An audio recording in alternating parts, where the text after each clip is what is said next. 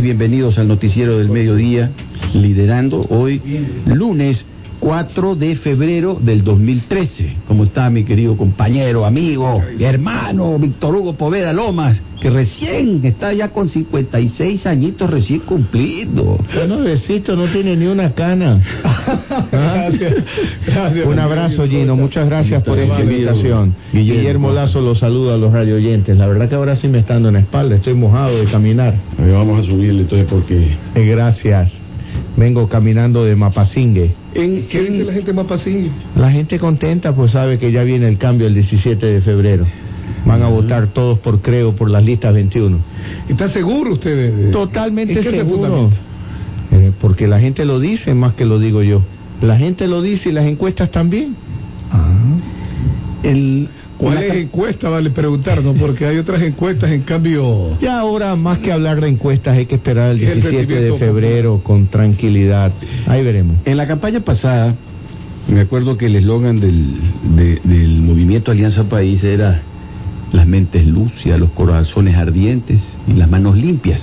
Hoy parece ser que dicho eslogan ha sido reemplazado porque ya tenemos presidente, tenemos a Rafael. Pero en eso, en esa transformación del eslogan, hay implícito para mí un mensaje y realidades que necesariamente tienen que ser explicadas por el propio candidato. Pero en, en la opinión de, de Guillermo Lazo, que no es que es el enemigo, sino el adversario político, que quiere llegar también al solio presidencial para ejercer ciudadanía, democracia, ¿cuál es la visión en ese cambio, en ese giro de 180 grados, partiendo incluso del propio eslogan?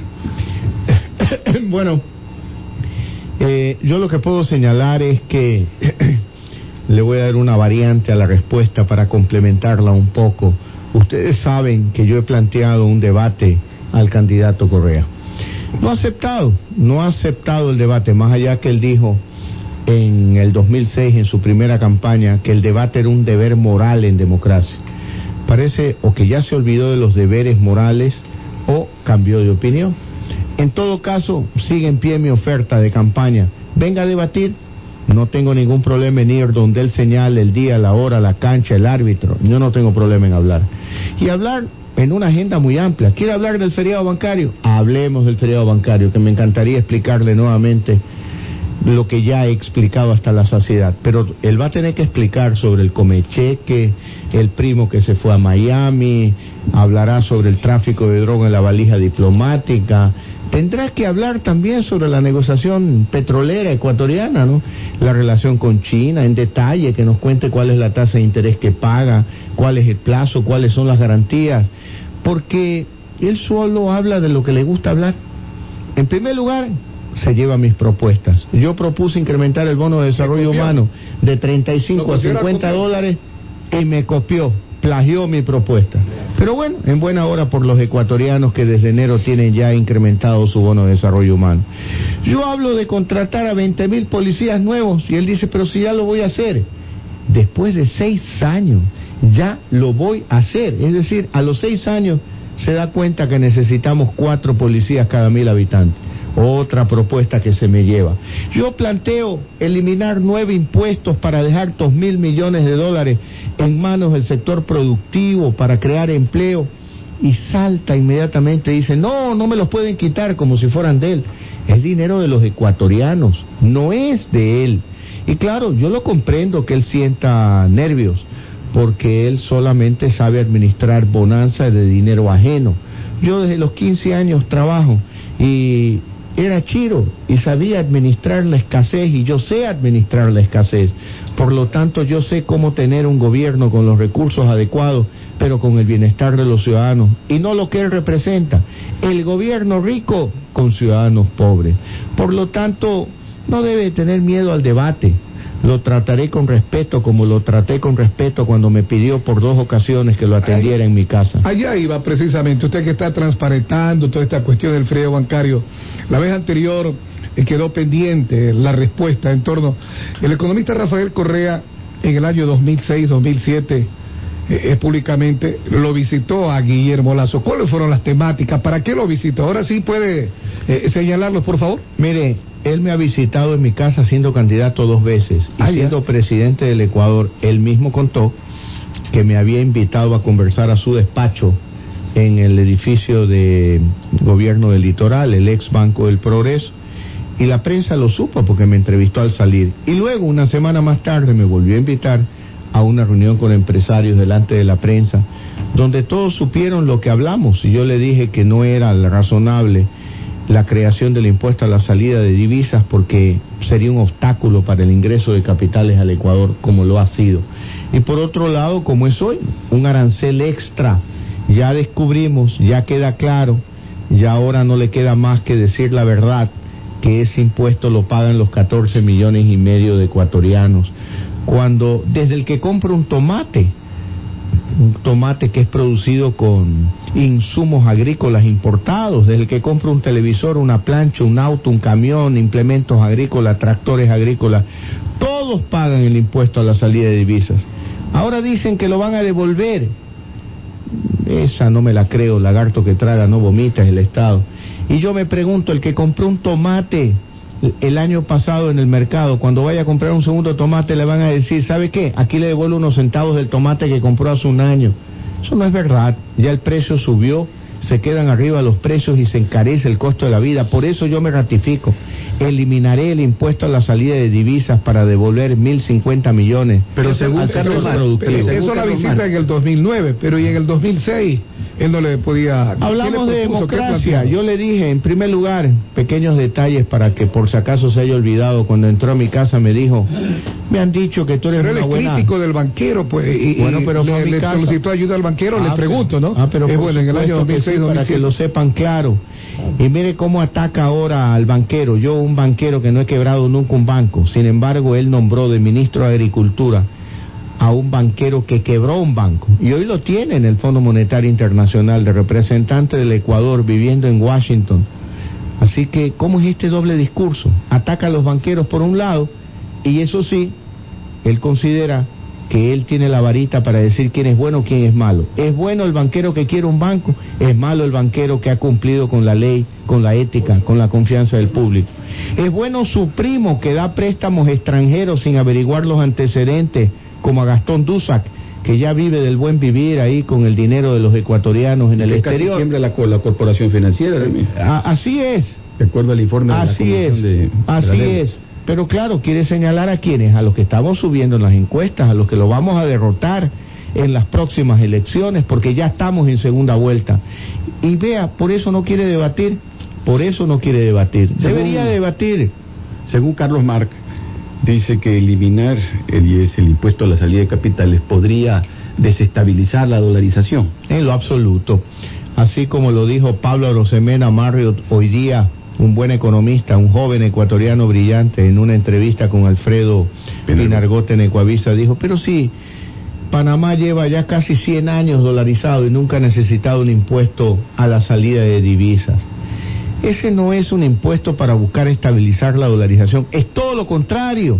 Es un impuesto para llenar de dinero al gobierno. Y eso es claro, algún periodista, eh, William, eh, me decía, Ludeña, William Ludeña el día sábado, pero al gobierno le ha ido bien, pues, eh, recaudando impuestos. Claro, al gobierno le ha ido bien, al que le ha ido mal es al sector productivo ecuatoriano y a la familia ecuatoriana, a los ecuatorianos en general. Entonces ahora resulta que todos, 14 millones y medio, tenemos que vivir para que el gobierno le vaya bien y al resto de ecuatorianos le vaya mal. Yo lo que propongo es el bienestar de los ecuatorianos y que al gobierno cuente con los recursos, ni más ni menos, para que cumpla con lo fundamental. En el tema de educación, hay una gran incertidumbre sobre los jóvenes, en los jóvenes, porque prácticamente se induce a aquellas profesiones que al gobierno le interesa promover pero se deja de lado el libre albedrío, la vocación, eh, el escogitamiento por parte de los alumnos. Y ahora se, se ha, eh, no sé si utilizar la palabra inventado, pero sí se ha creado una, eh, una especie de cultura dentro del Ministerio de Educación para aquellos colegios fiscales que con bachillerato internacional los, los, primeros alumnos sean becados y vayan a hacer universidad o pregrado fuera del país. ¿Cuál es la opinión que tiene Guillermo Lazo en este tema? Bueno, ya le he explicado y le repito ahora. Yo puedo reconocer que los funcionarios del CENESID son personas inteligentes y de buena fe. Hasta ahí llego. Lo que no les puedo reconocer es que ellos tengan la capacidad de suplantar el corazón y el alma de un joven ecuatoriano que aspira a estudiar lo que a él le venga en gana, lo que él sienta que le va a permitir alcanzar los sueños, los sueños de su vida. Mire usted, uno de los funcionarios del CENESID declaró hace unos ya dos meses y medio, tres meses atrás, que de 4.000 carreras quieren eliminar 3.640 para dejar 360.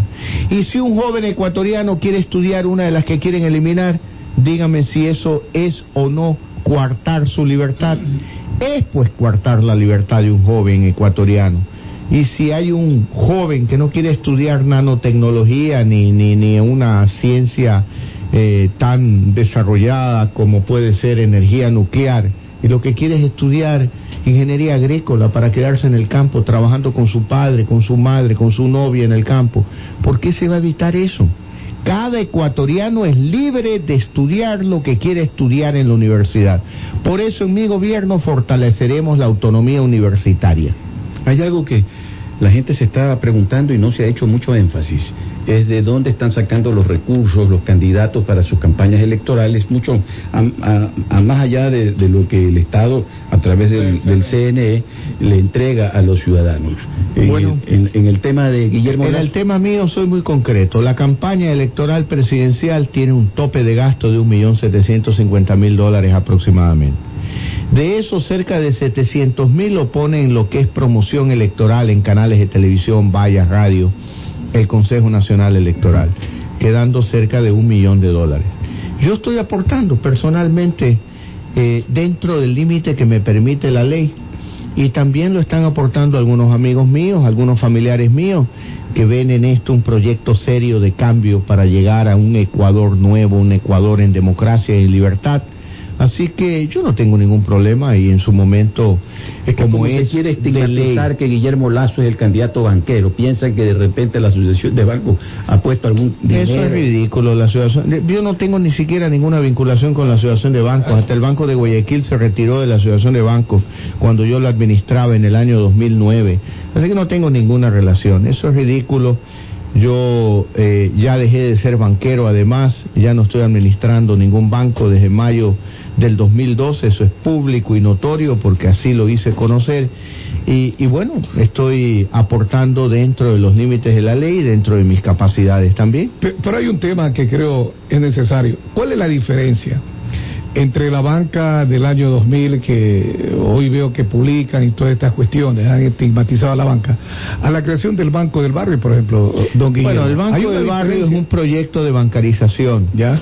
Que yo lo creé pensando precisamente en llevar el banco al barrio, como yo voy a hacer, llevar el banco de fomento a cada recinto del Ecuador, para que esté cerca de la familia agrícola.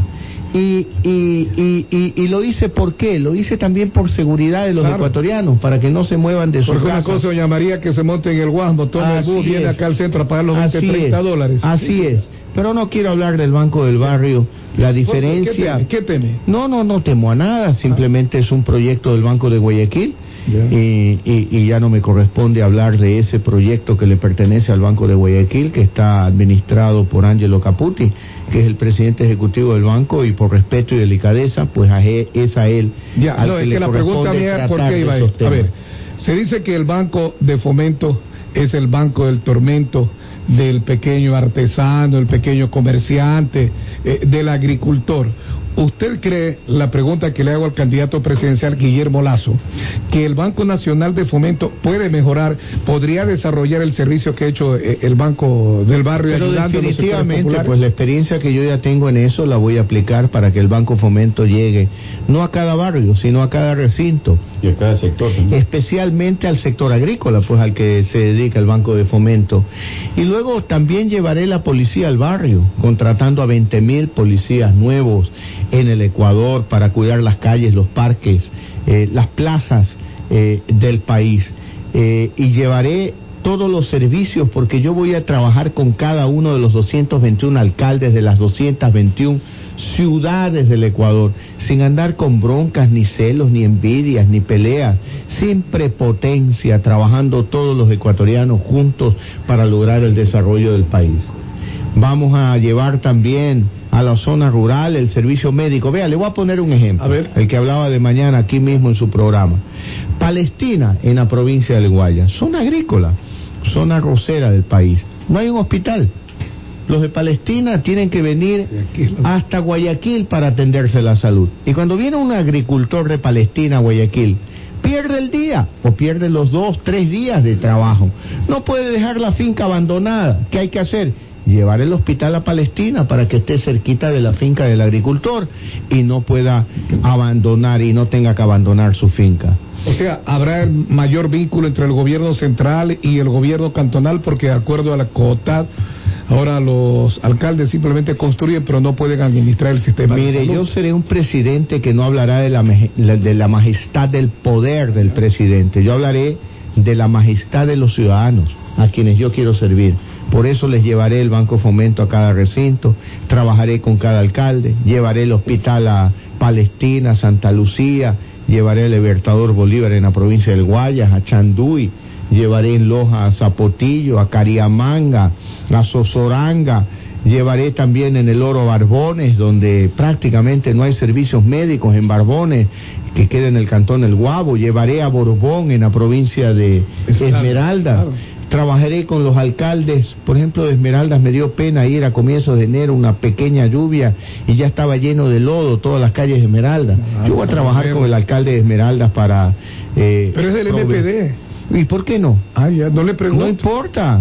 A mí lo que me preocupan los, son los ciudadanos, los esmeraldeños. Y yo trabajaré con cada uno de los alcaldes independientemente de su filiación política. Una Está- pregunta una que pregunta dice, ¿qué están pensando, qué piensa Guillermo Lazo de la protesta social? Si Hay que respetarla. no. El día, el día viernes estuve en Otavalo. Ahí mi amigo Auki Tituaña me recibió, hubo una linda concentración que comenzó con mil personas y terminó con más de dos mil, dos mil quinientas personas.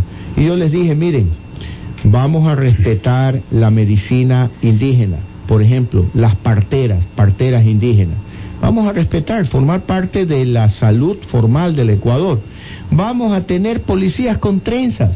Si son indígenas, ¿por qué los vamos a obligar a cortarse la trenza? Que sea policía y conserve la trenza. Y así expliqué mi programa de gobierno en el campo indígena. Y le dije a Auki Tituaña, y Auki, te autorizo que si no cumplo con la palabra, ustedes tienen derecho a la protesta. Y no voy a criminalizar la protesta ni voy a meter preso a ningún ecuatoriano porque proteste contra el gobierno. Yo creo que tenemos que reconocer que hay diferentes corrientes de pensamiento. No es que yo promueva el caos, ni va a haber caos en mi gobierno, pero no vamos a abusar de quien con legítimo derecho dice, oiga, pero usted prometió esto y no lo cumple, o usted no se da cuenta que no puede desarrollar la minería en mi comunidad porque van a contaminar el agua. Vamos a respetar la consulta previa, vamos a considerarla vinculante. Mi gobierno va a ser un gobierno de paz.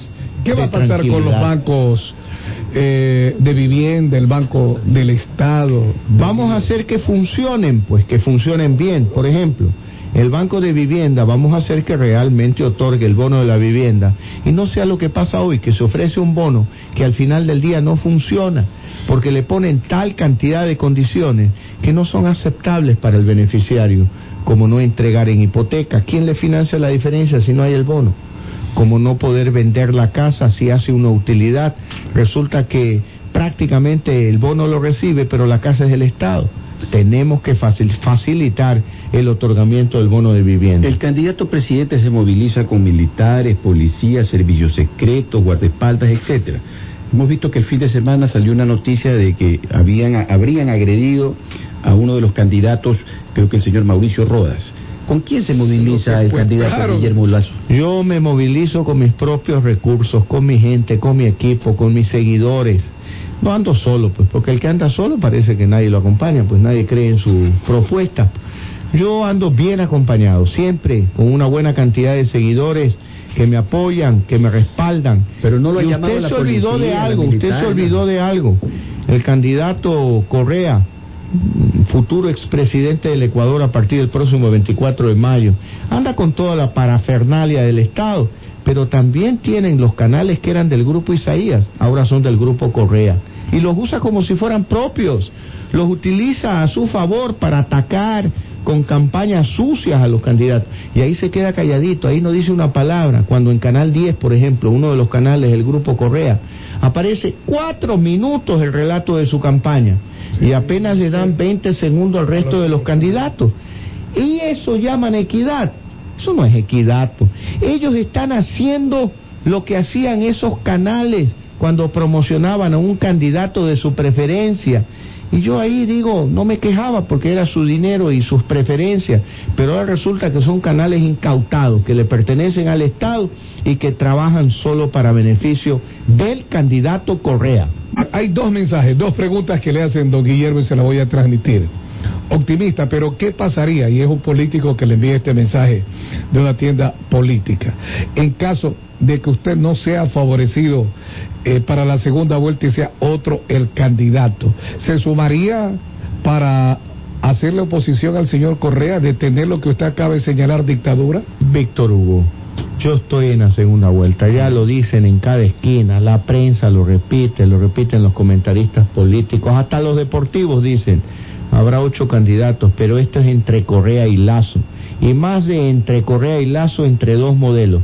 El modelo de los últimos seis años que ya lo conocemos, más impuestos, menos empleo, menos seguridad, mucha prepotencia. Y la alternativa del cambio, de la esperanza, menos impuestos, más empleo, cero prepotencia, más seguridad con 20 mil policías nuevos, respeto a la libertad de expresión, a la libertad de un joven por estudiar lo que quiere estudiar en la universidad y hasta esa pequeñita libertad de los adultos ecuatorianos de tomar cerveza el domingo si les place y no andar tomándola en tarrina con miedo de que lo vea un policía y lo meta preso. Hay algo que es importante de que se tenga claro, Guillermo, y es el, el tema de la minería de cielo abierto. ¿Cuál es la opinión del candidato presidente eh, Guillermo Lazo? en Hay este un tema? precepto constitucional que establece la obligatoriedad de una consulta previa. ¿Y cómo la entiendo yo para que lo expliquemos claro a los, a los ecuatorianos? A nadie le gustaría que si uno vive en un barrio, en el parque del barrio le hagan un hueco inmenso para explotar ahí eh, plata, oro, platino, cualquier eh, mineral. ¿Por qué? Porque va a dañar pues el barrio, va a dañar el ambiente y peor trabajar con unos químicos que pueda contaminar el agua que consumen los hijos. Entonces, a nadie le gustaría que de la noche a la mañana amanece y hay un hueco ahí. No, pues hay que preguntar al barrio. ¿A usted no le molesta que explotemos minería aplicando la tecnología de punta para evitar un daño? Si le dicen no, no me molesta, que se explote la minería. Si dice sí, sí me molesta, pues que no se explote. Hay que respetar a las comunidades eh, en el Ecuador. Y por eso yo me comprometo a respetar la consulta previa y que sea vinculante. Temas que están pendientes de la Y legislatura. explico la palabra vinculante, quiere decir obligatoria de cumplir. Ya, temas que están pendientes de la legislatura es ley de tierras, ley de aguas, ley de comunicación y de una u otra manera el representante de la función ejecutiva es un colegislador de aprobar o, o- o rechazar aquella propuesta. ¿Cuál es la, la, la posición en este caso de don Guillermo Lazo, candidato a la presidencia de la República? En materia de ley de comunicación he sido claro, no a la ley Mordaza, en lo absoluto. La ley, la libertad de expresión es consustancial al ser humano, es un derecho humano y si la Constitución manda una ley, pues tendrá un artículo, un artículo único que diga única regulación a la libertad de expresión. La libertad de expresión es un derecho humano. Punto, nada más. Ya, La ley de tierras y la ley de aguas. la ley de tierras respetaremos eh, la propiedad privada para estimular la inversión y no andar con estos dobles lenguajes de, de, de, de- no sí respetamos pero al final del día no se respeta la propiedad privada y la, y la ley de aguas siempre eh, pensando en los sectores productivos sin estos atavismos de, de, de, de ir eh, cobrando hasta los camaroneros por el agua que usan del El estero impuesto lo eliminará el impuesto. pero por supuesto que sí Eh, con relación a la tasa de interés, me preguntan cuál será la política que el gobierno de Guillermo Lazo se aplicará para los sectores productivos y para los Buena sectores pregunta, buena pregunta. ¿Sabe lo que yo voy a hacer? Crear más competencia. Que vengan bancos extranjeros al Ecuador. Que cree competencia, mayor oferta, mayores bancos, mayor cantidad de bancos. Esa es la manera en que puede bajar la tasa de interés. Y si alguien no está contento con la calidad de los servicios bancarios, es la manera en que puede mejorar. Así Pero el vea, del Guayaquil. ¿quién viene? Pero por supuesto, tiene que Ya, no, competir si nadie tiene corona en el país. Pero por supuesto, ahora, ¿por qué no han venido bancos extranjeros ¿Por en los ver, últimos ¿cuál es seis el años? Porque no hay pues las condiciones. Pues. En primer lugar, mire el discurso de cada sábado insultando a, los, a la banca y a los banqueros, cuando se olvida que en el 2006 iba a la casa de los banqueros a pedir ayuda. Luego, con un impuesto a la salida de divisas. Vea usted, si usted toma un crédito de un banco extranjero y ahorita la tasa en el exterior puede estar la tasa de interés en el 3%, súmele a eso 5 puntos del impuesto a la salida de divisas. Ya le cuesta 8 o 9% para una empresa. Vea usted ahí, es decir, más caro es el impuesto que la tasa de interés que puede pagar en el exterior. Por lo tanto, el impuesto a la salida de divisas hay que eliminarlo para bajar la tasa de interés, para estimular a los sectores productivos y para bajar el costo de vida de los ecuatorianos. Hay la propuesta por parte de otras candidaturas de establecer créditos en el Banco de Fomento al 1% con, con dos años de, con dos años de gracia. Bueno, pero yo, no- yo lo que no haré nunca es ser demagogo, ¿no? Es decir, una tasa de interés del 1%. Bueno, y si es el 1, ¿y por qué no más bien pagamos para que tomen dinero? Y sea la tasa de interés negativa. Eso es absurdo. Hay que ser realistas, pues. Lo que pasa es que los que plantean eso les hace falta a alguien que los ayudó cuando eran presidentes en los primeros tres meses. Pero, ¿y por qué el 1% o el 3% o el 5%? ¿Qué, qué ¿Y por qué porcentaje no el tiene? cero? Claro, pues si es plata del Estado ecuatoriano. ¿Por qué no el cero? No, pues es que no se puede. Eso es plata no del Estado. Es plata de todos los ecuatorianos. Es de todos. Yo le hago la pregunta a Víctor Hugo. ¿Usted le prestaría a Gino su sueldo al 0% todos los meses? Si es para producción, sí.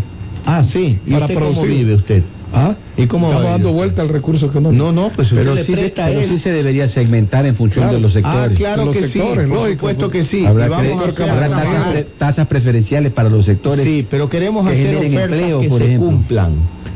No, yo tengo, mi nariz ha sido siempre el mismo tamaño siempre y va a seguir siendo del mismo tamaño porque yo no quiero que me crezca, por eso hago ofertas que se cumplan, serias y que no se mienta.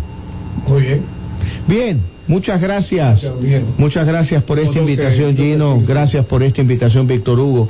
Les recuerdo a todos los oyentes de Radio Morena, ya aquí las cosas están claras. Es entre el candidato Correa y Guillermo Lazo. No desperdicie su voto. Vote por Creo. Vote por las listas 21 de Creo para que llegue la esperanza al Ecuador. Bajemos impuestos. Contratemos a 20 mil policías nuevos para crear seguridad. Trabajemos con un programa para el agro, porque el agro es el que más empleo provee a los ecuatorianos para invertir en salud en la zona agrícola del país, para invertir en educación, en colegios agrícolas del Ecuador. Abrirnos al mundo, ya lo he dicho, más Ecuador en el mundo, más mundo en el Ecuador, abandonar ese complejo del encierro en el Ecuador, de los que nunca han sabido trabajar con su propio esfuerzo, que ahora administran dinero, la abundancia del dinero de los ecuatorianos, y que no tienen pues las agallas para asumir desafíos nuevos como el que yo quiero asumir para todos los ecuatorianos. Más Ecuador en el mundo, más mundo en el Ecuador, significa más oportunidad de trabajo de la familia ecuatoriana. Muchas gracias a todos ustedes y el 17 de febrero será el día de la victoria. Estaremos en segunda vuelta y el 7 de abril vamos a ganar las elecciones. No lo dude. Muchas gracias, candidato a la presidencia de la República por la lista 21, Movimiento Creo, señor Guillermo Lazo.